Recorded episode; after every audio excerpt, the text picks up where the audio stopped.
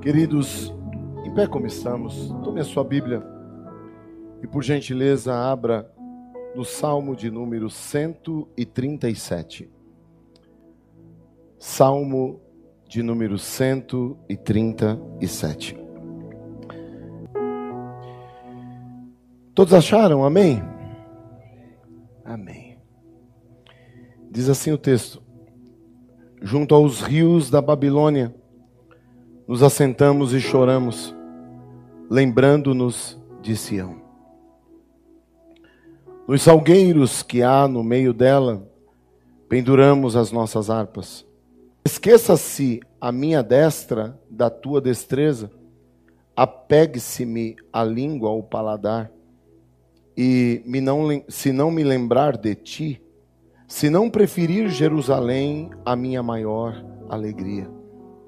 Lembra-te, Senhor, dos filhos de Edom, do dia de Jerusalém, porque diziam: arrasaia, arrasaia até os seus alicerces. Ah, filha de, da Babilônia, que vais ser assolada, feliz aquele que te retribuir, consoante nos fizeste a nós. Feliz aquele que pegar os teus filhos e der com eles nas pedras. Amém. Tome assento, por favor.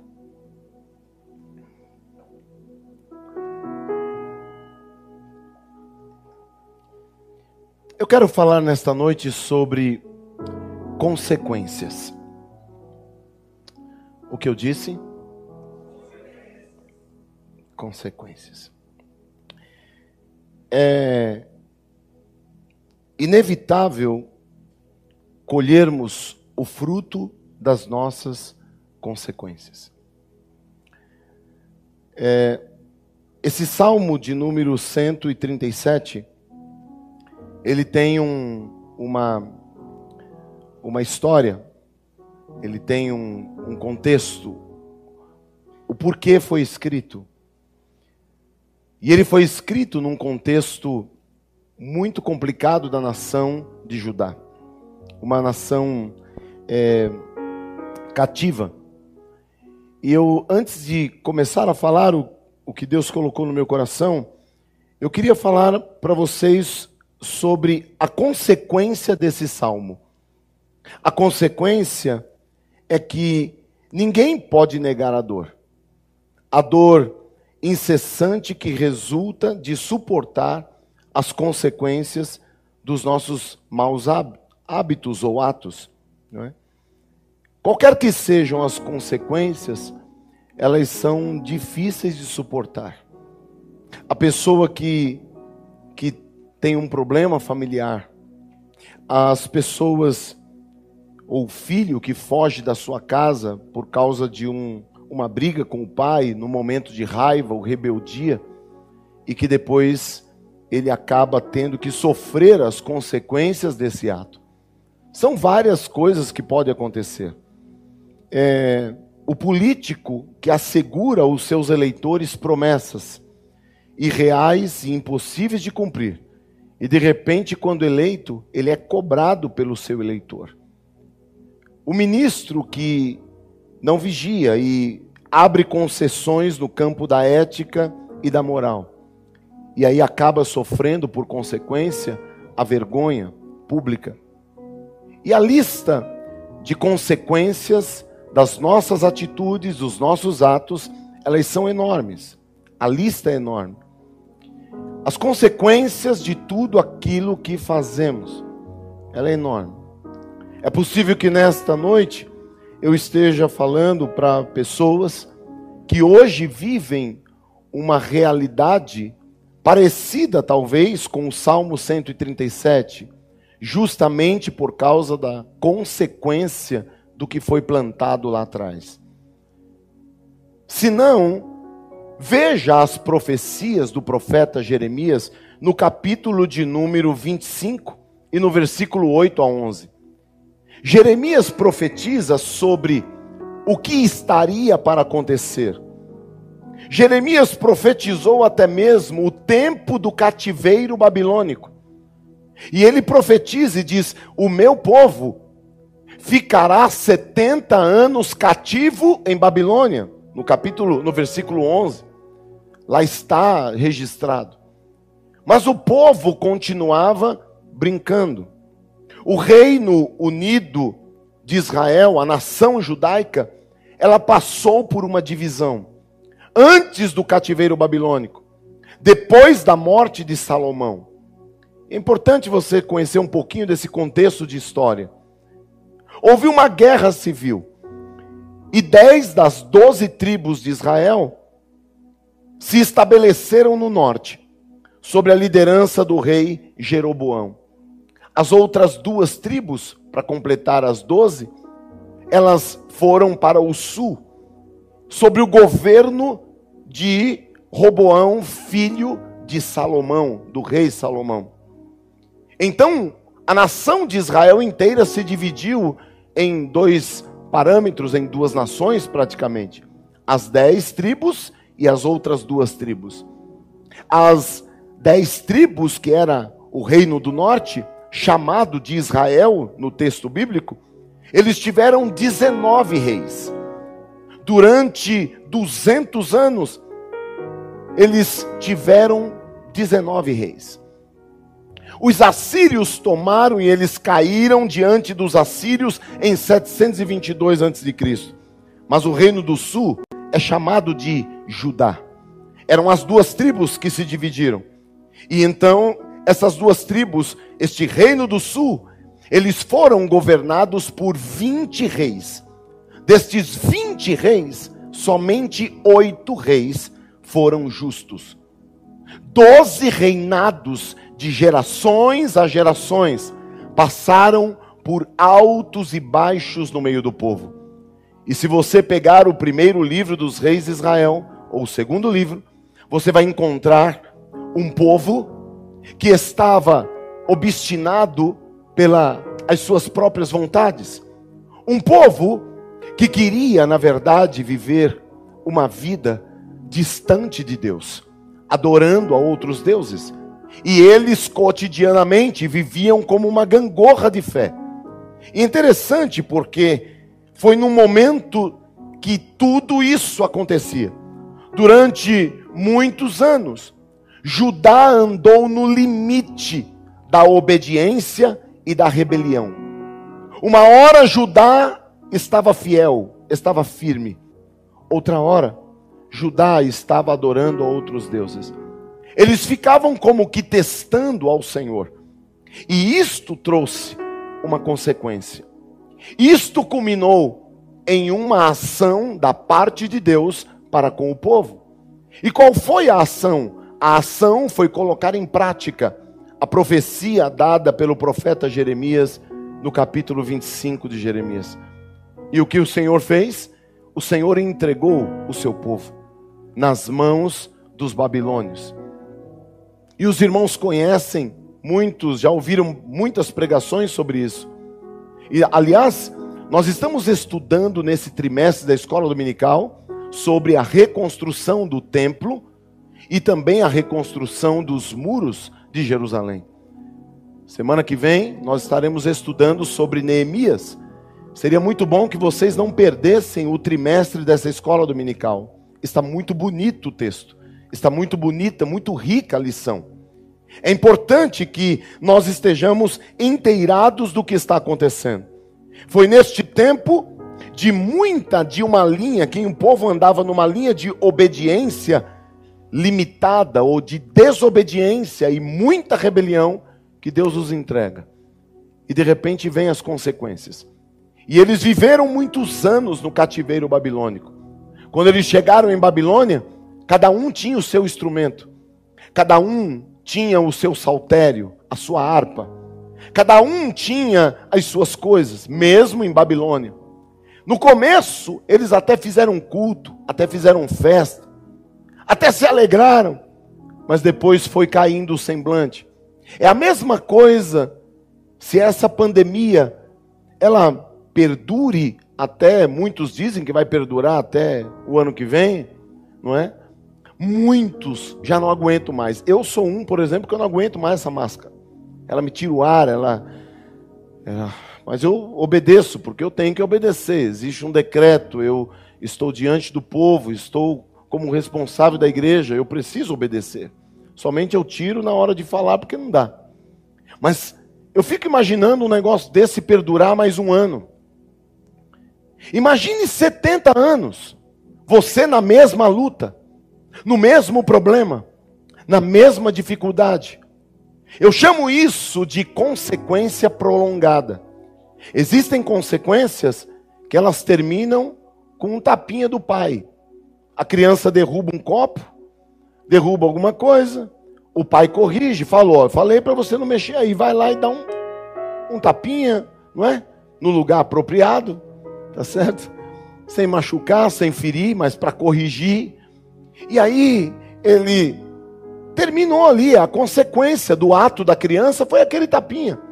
Mas existem consequências que perduram por muitos anos. Existem decisões que nós tomamos que perduram por muitos anos. Existem atitudes que você toma que vão mexer com a família, mexer com a estrutura, vai mexer com você. Mexe com o teu ânimo, mexe com o emocional, mexe com tudo. E quando nós olhamos para esse texto, eles estavam junto aos rios da Babilônia, assentados.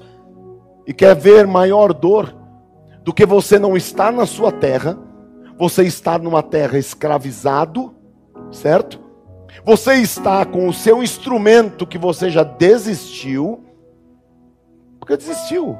A luta cansa. A Bíblia diz que a esperança demorada, ela enfraquece o coração.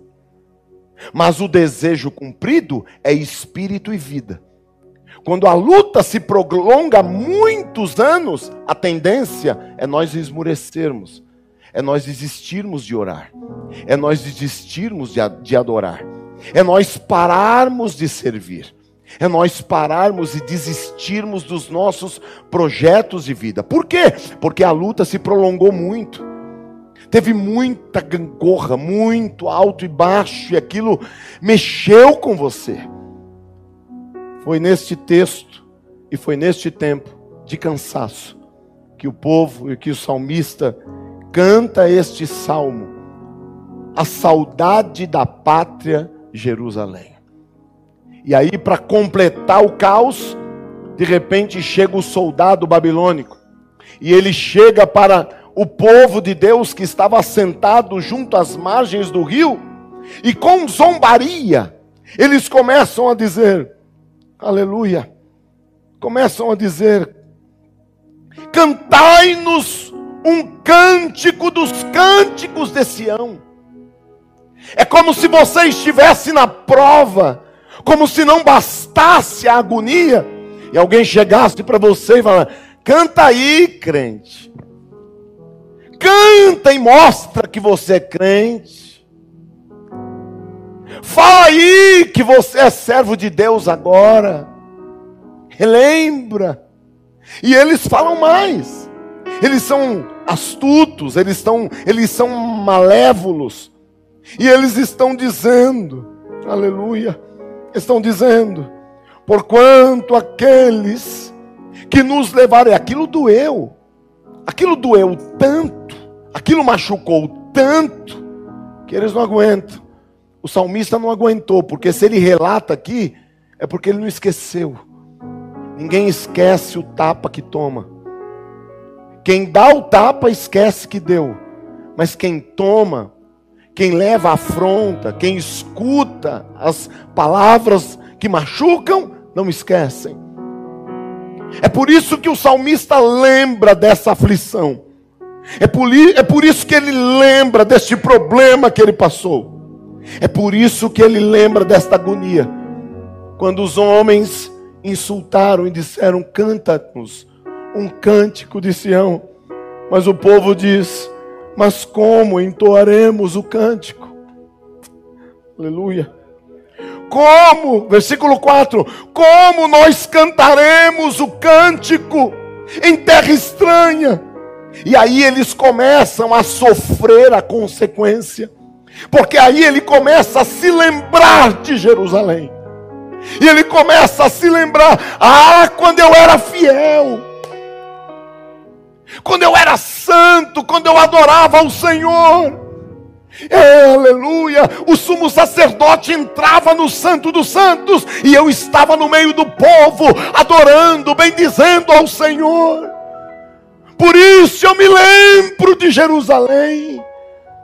É por isso que o Senhor envia esta palavra, talvez para encontrar alguém nesta noite que está se lembrando que hoje não vive aquele calor, aquele fervor na fé, por conta de uma precipitação, por conta de algo que disse, por conta de uma decisão que tomou, e a consequência roubou a alegria do teu coração.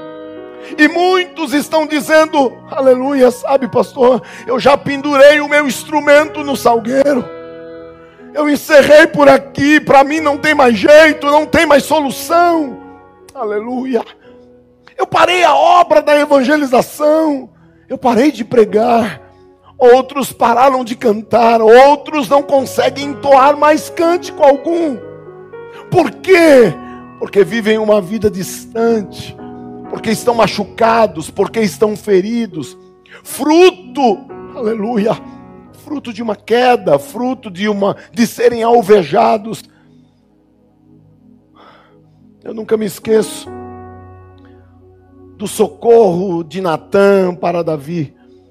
Eu nunca me esqueço do socorro de, do Senhor para Sansão. Eu nunca me esqueço do socorro de Deus para tantos homens da Bíblia homens que foram socorridos quando não tinham ou pensavam que não havia mais esperança.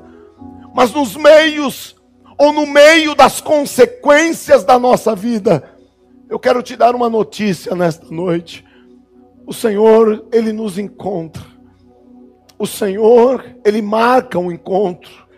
Ele agenda um encontro. Ele provoca um encontro. E eu tenho certeza que nesta noite o Senhor está provocando encontros, encontros ou reencontros novamente com a graça, encontros com a misericórdia, encontros com o ânimo, encontros com o príncipe da paz, encontros que podem mudar o restante da sua vida. Não é porque você está hoje como este grupo de irmãos que estavam à beira do rio, sendo afrontados pelo exército babilônico, sendo forçados a cantar o hino de Sião, mas interessante, eles não tinham nem força para cantar. E eu me lembro das três provações que todas as pessoas passam na vida. Provações que nós passamos que nós vivemos. Provações de adorar, mesmo quando estiver em terra estranha, em momento inapropriado, em momento difícil. Nós todos passamos por isso. Dias em que vem o grupo de louvor, ou canto as irmãs, e você participa do culto, mas na verdade você diz, pastor, não sinto nada. Eu não senti nada. Cantaram bonitinho, cantaram afinadinho, os músicos tocaram bonitinho, mas eu não senti nada. Eu não sinto nada, porque é tanta consequência, é tanta coisa na minha cabeça, é tanta culpa, é tanto dedo de Satanás me apontando, é tanta seta me dizendo você não tem direito. E eles estavam assim, lembrando de Jerusalém. Ele diz: esqueça-se a minha destra, aleluia, da sua destreza. Sabe o que, que era a destra? A destra era o braço de guerra. Sabe o que eles falaram? A agonia era tanta que eles disseram, aleluia, além de nós não conseguirmos cantar em terra estranha, falta-nos a força para guerrear. O nosso braço, eu já quero esquecer de guerrear, da minha destra porque na minha destra não tem mais força, não tem mais jeito de consertar. E eu quero te dizer nesta noite que você veio no lugar certo.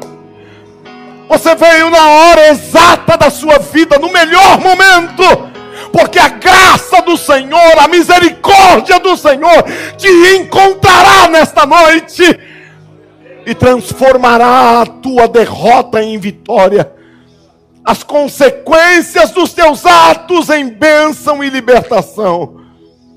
Quantos creem nesta palavra? Aleluia, aleluia, aleluia. Esqueça-se a minha destra da sua destreza.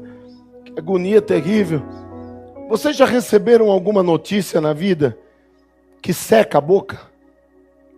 Passaram por isso já? Quantos já passaram por isso? Que a boca seca e a boca é seca. Uma vez eu estava é, em uma viagem, estava fora. E era um grupo muito grande. E eu estava tenso, eu estava para falar para aquele grupo, eu estava tenso, mas estava assim, preparado, mas o pastor disse, falou assim, olha, vai ser um outro é, pregador que vai pregar tal. Eu falei, tá bom, eu peguei e relaxei, fiquei tranquilo. Fechei a Bíblia. Aí de repente, o homem faltou. O homem não veio. Quando o homem não veio, aí eu peguei e relaxei. E com isso eu cresci muito para nunca mais eu subir no altar despreparado. Nunca subo no altar despreparado, sem uma leitura bíblica, sem um versículo para saudação. Vocês nunca venham para a igreja despreparados, porque o pastor pode chamar vocês do jeito que me chamou naquele dia. Tinha mais de 3 mil pessoas no auditório.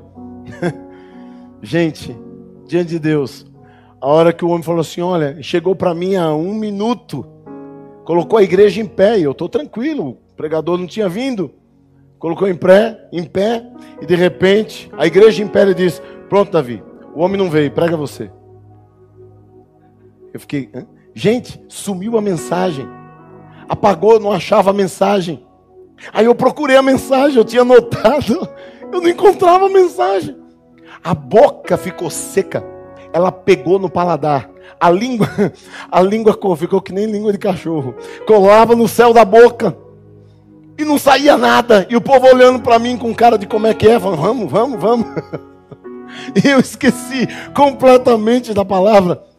Aí eu falei, gente, baixa a sua cabeça, vamos orar. Aí tomei uma água e começou a refrescar. Quando a língua pega o paladar, quando a língua cola na boca, você tem que usar água.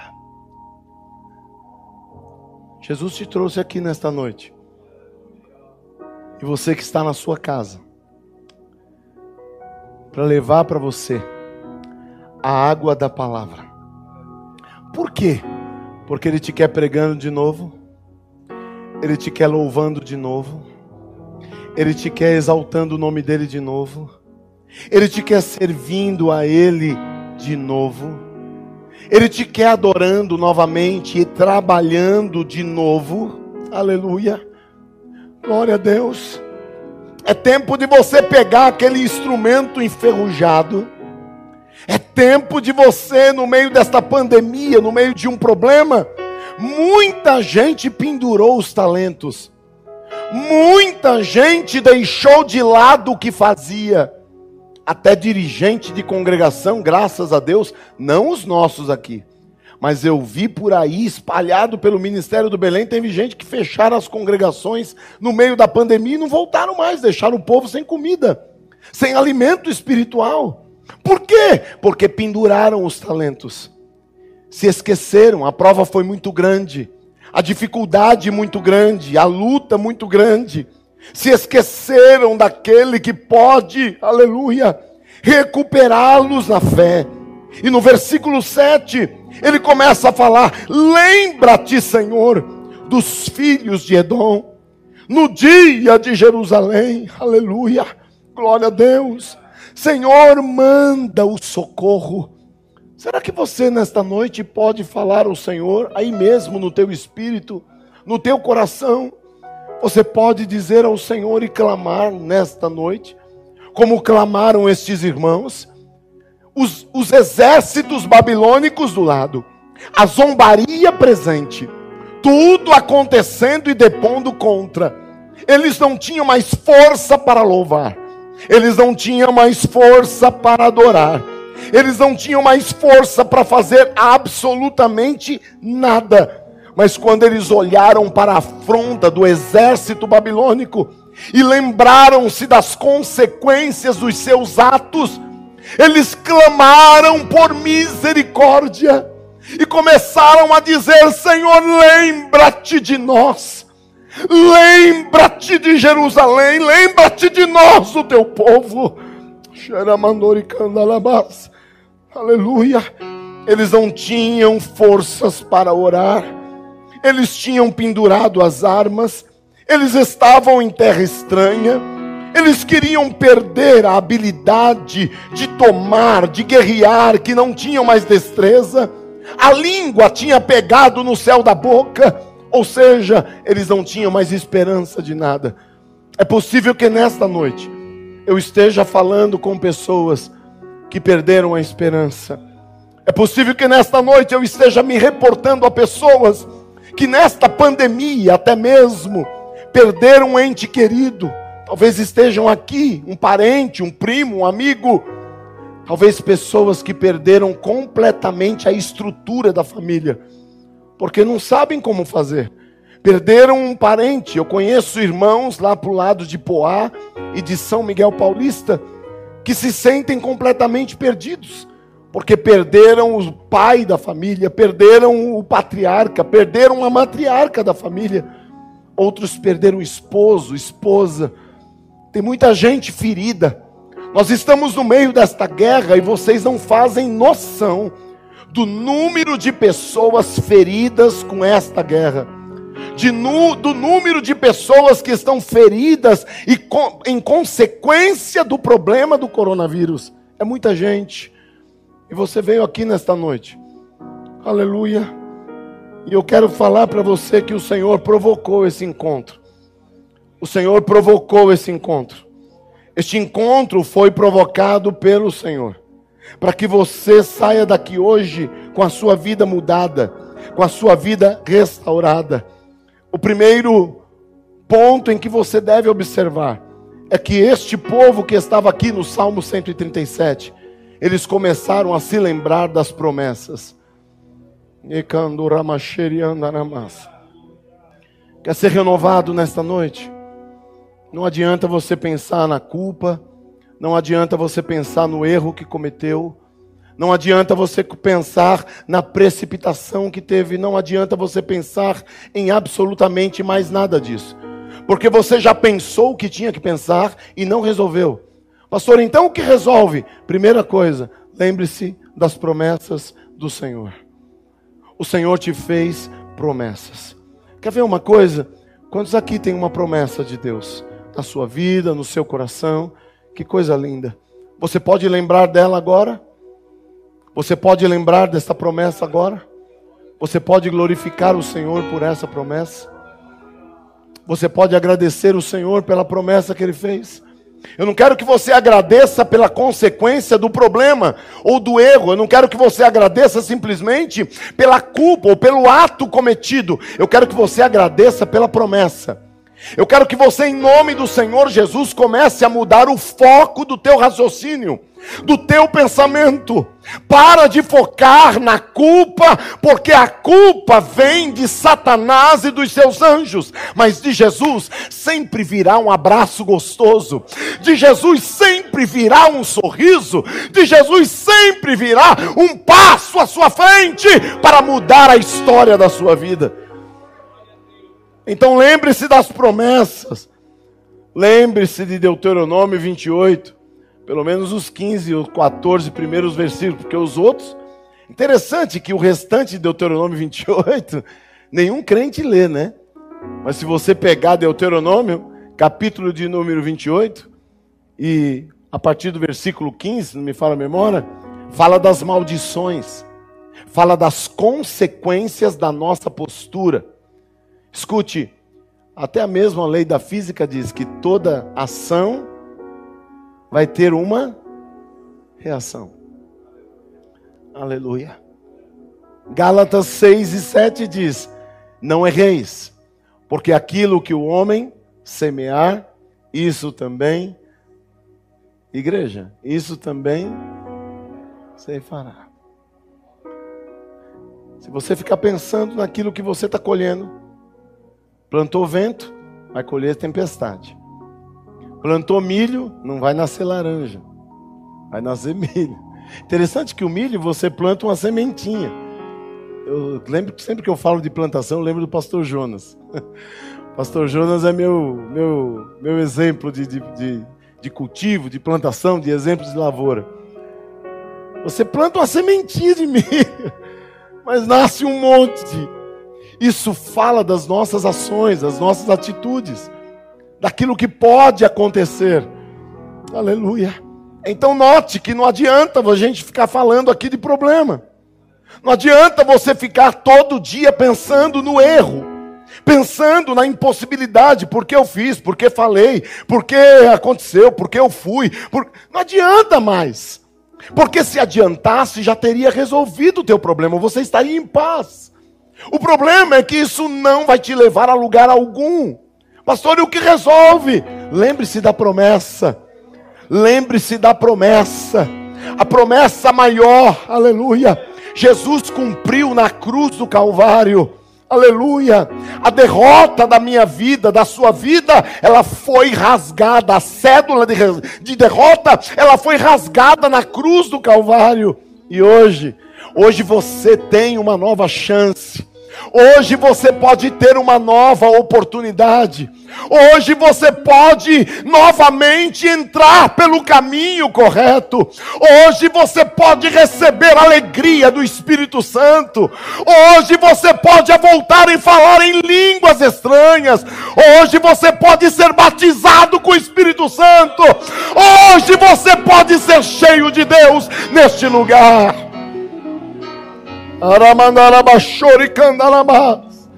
Ah, meu querido irmão, lembre-se das promessas. Aleluia, tira esse instrumento do salgueiro. O que, que você fazia? Tocava? Pega seu instrumento, volte a tocar.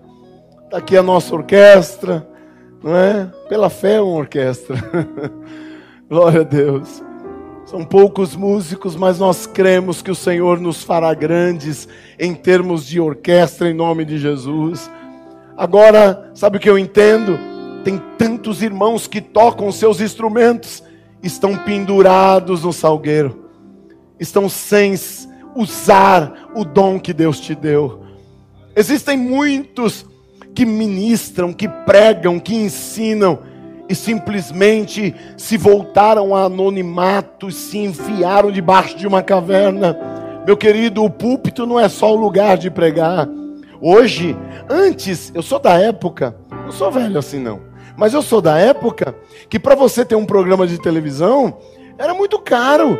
Era muito caro.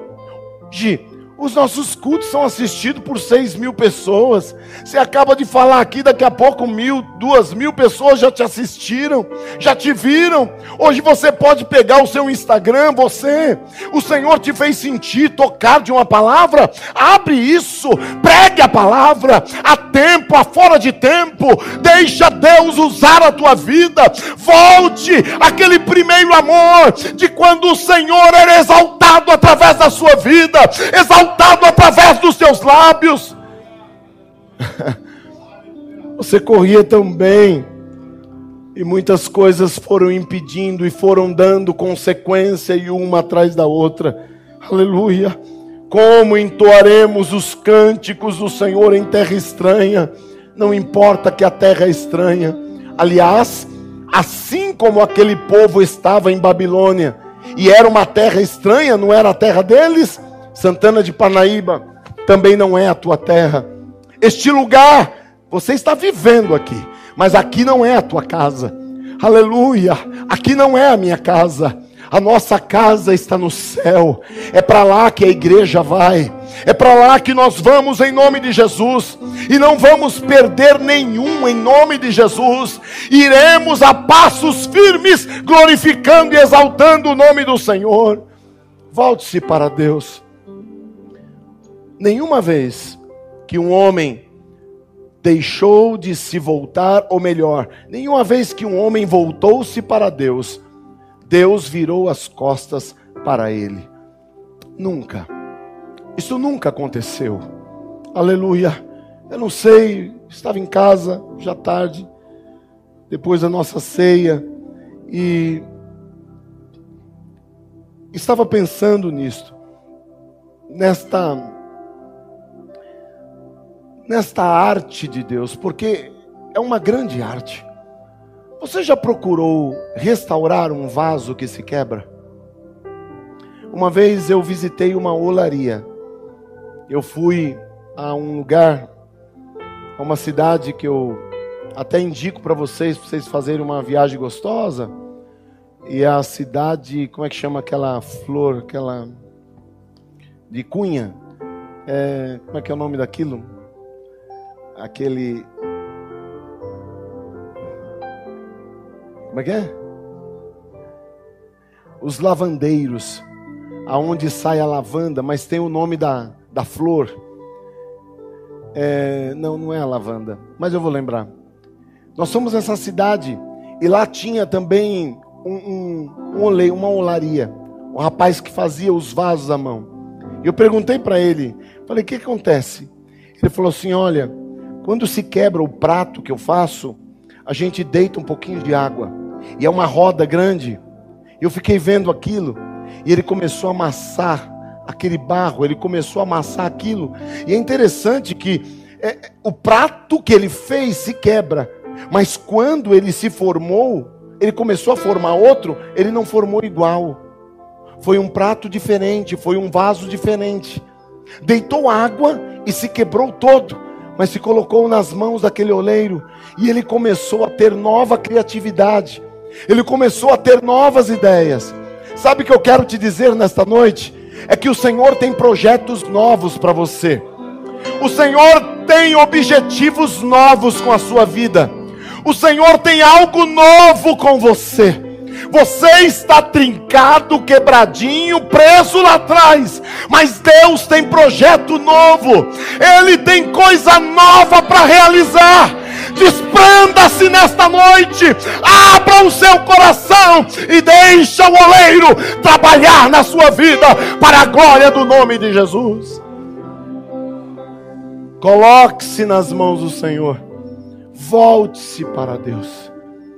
Volte-se para Deus. Voltar-se para Deus não é voltar-se com prepotência, com direitos, não é? Cheio de posição. Voltar-se é curvar a fronte e dizer: Senhor, eis-me aqui. Faz de mim, aleluia. Faz de mim o que tu queres. Eis-me aqui, Senhor, aleluia que se abram os céus e teu reino vem. Fé está em nosso Deus, que se abram os céus, o teu reino vem. Nossa fé está no nosso Deus abra o céu e o teu reino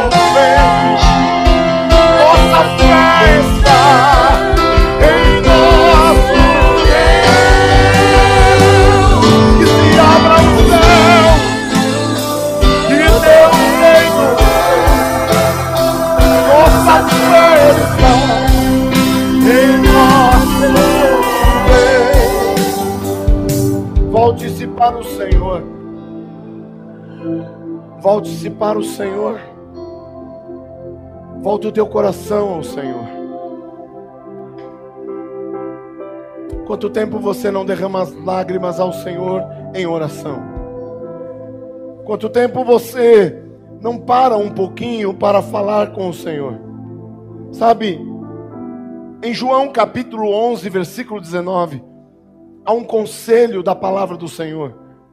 Não permita que a descrença tome conta do teu coração. Quando nós estamos vivendo as consequências da vida, a primeira coisa que acontece, a gente não crê mais em nada, não acredita mais em nada. Aliás, a gente não acredita nem na gente. Você não acredita nem em você. Você vai trabalhar, mas você já não acredita mais no seu trabalho, porque você perdeu as forças. Eu sinto que Deus está falando com pessoas específicas neste lugar, pessoas que foram alvejadas e pessoas que perderam a crença. Interessante que muitas pessoas criticam Marta, mas Marta acreditava no Jesus de ontem, no Jesus de amanhã, mas ela acreditava no Jesus de agora. Tem gente que acredita no Jesus de ontem. Se eu chegar para você e falar para você, Jesus é bom, Ele é misericordioso, Ele é o socorro, Ele socorreu o povo no deserto, você vai dizer, é mesmo, eu creio, pastor. Se eu falar para você que Jesus, aleluia, Ele é o teu socorro, Ele é o Deus que cuida do teu amanhã, você diz, eu creio. E muita gente está pensando lá atrás ou pensando muito adiante, mas se esquece de pensar hoje, se esquece de viver hoje.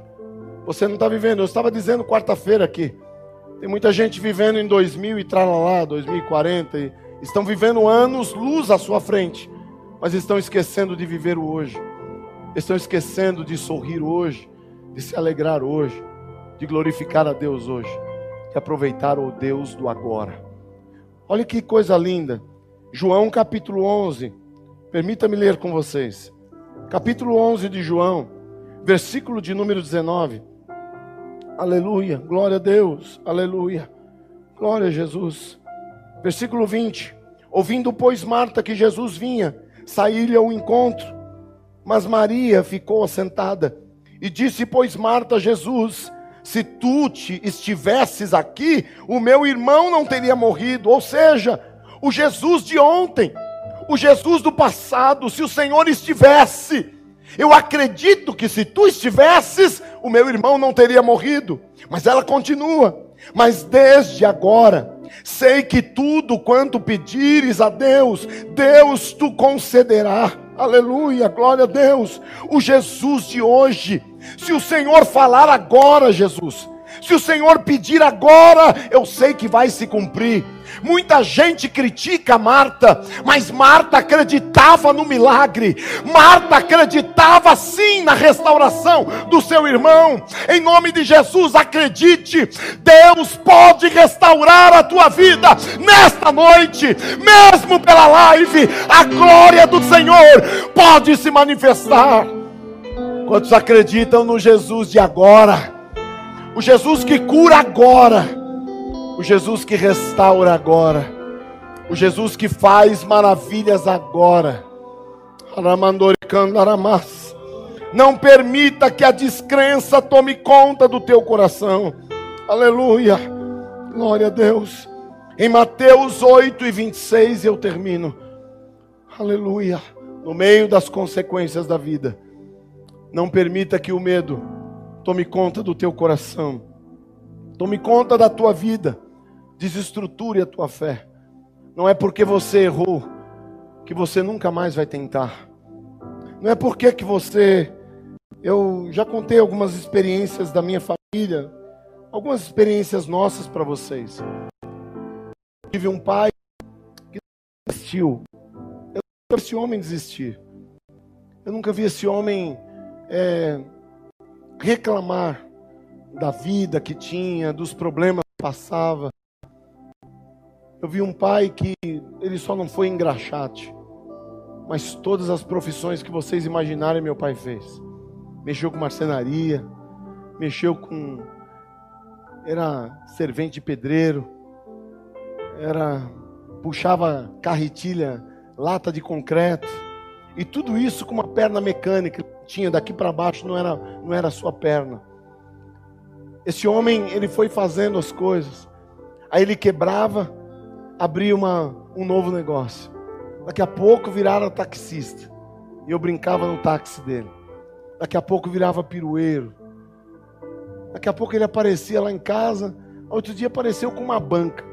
a banca de lata. Aquela banca, a nossa casa era conhecida pela a casa da banca, porque tinha uma banca amarela, um diâmetro bem redondo e parecia uma nave, um foguete. E a gente brincava ali dentro de foguete.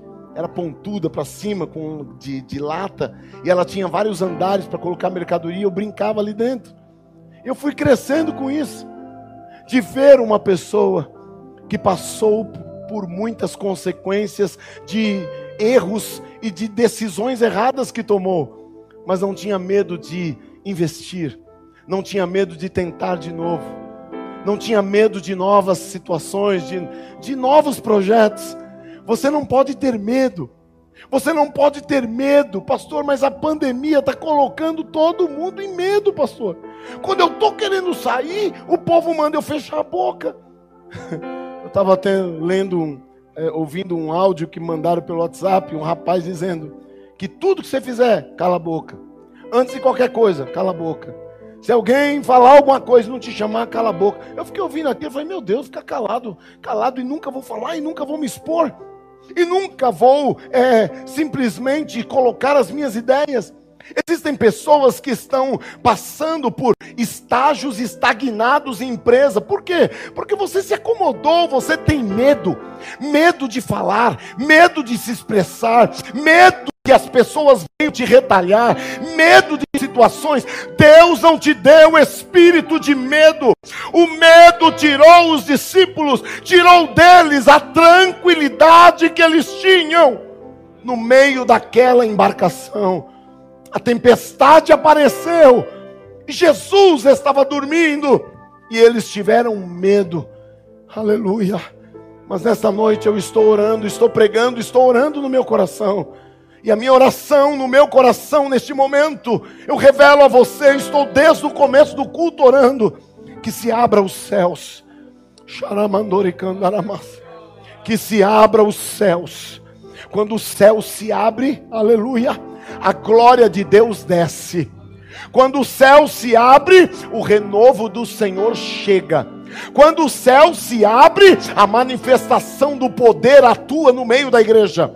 Quando o céu se abre, a glória de Deus atua na minha e na sua vida. E em nome de Jesus, nós vamos orar. Aleluia. Eu não sei qual é a sua situação. Eu não sei qual é o socorro que você precisa. Eu quero pedir que você se coloque em pé, por favor. Aleluia, glória a Deus.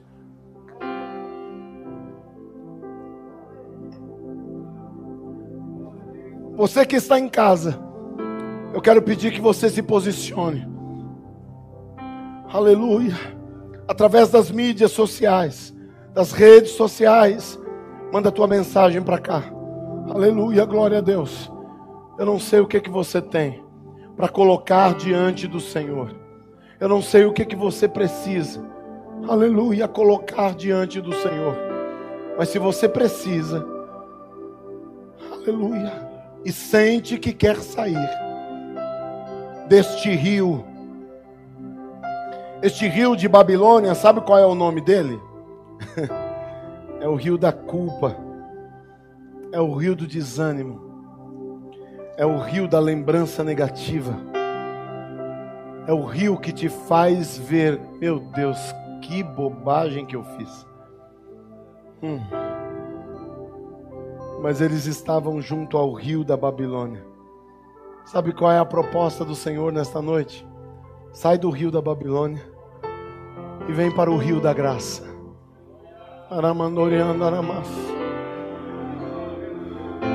A letra destino diz que se abram os céus, que o teu reino venha. Aleluia.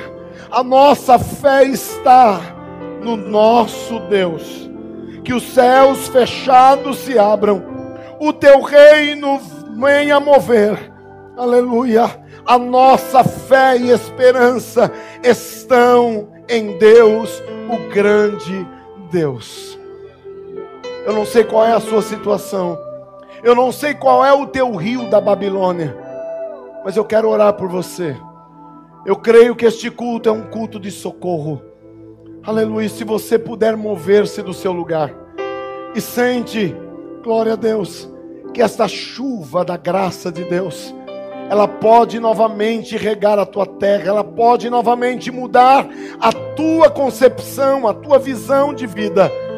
Se você precisa, eu quero orar por pessoas que estão aqui nesta noite e que esta palavra veio ao teu coração e você diz, pastor, aleluia, eu preciso desta chuva de novo. Eu preciso que este reino venha mover na minha vida. Eu preciso, eu tenho uma área, pastor, que eu estou desanimado. Eu estou desanimado, eu estou precisando do socorro.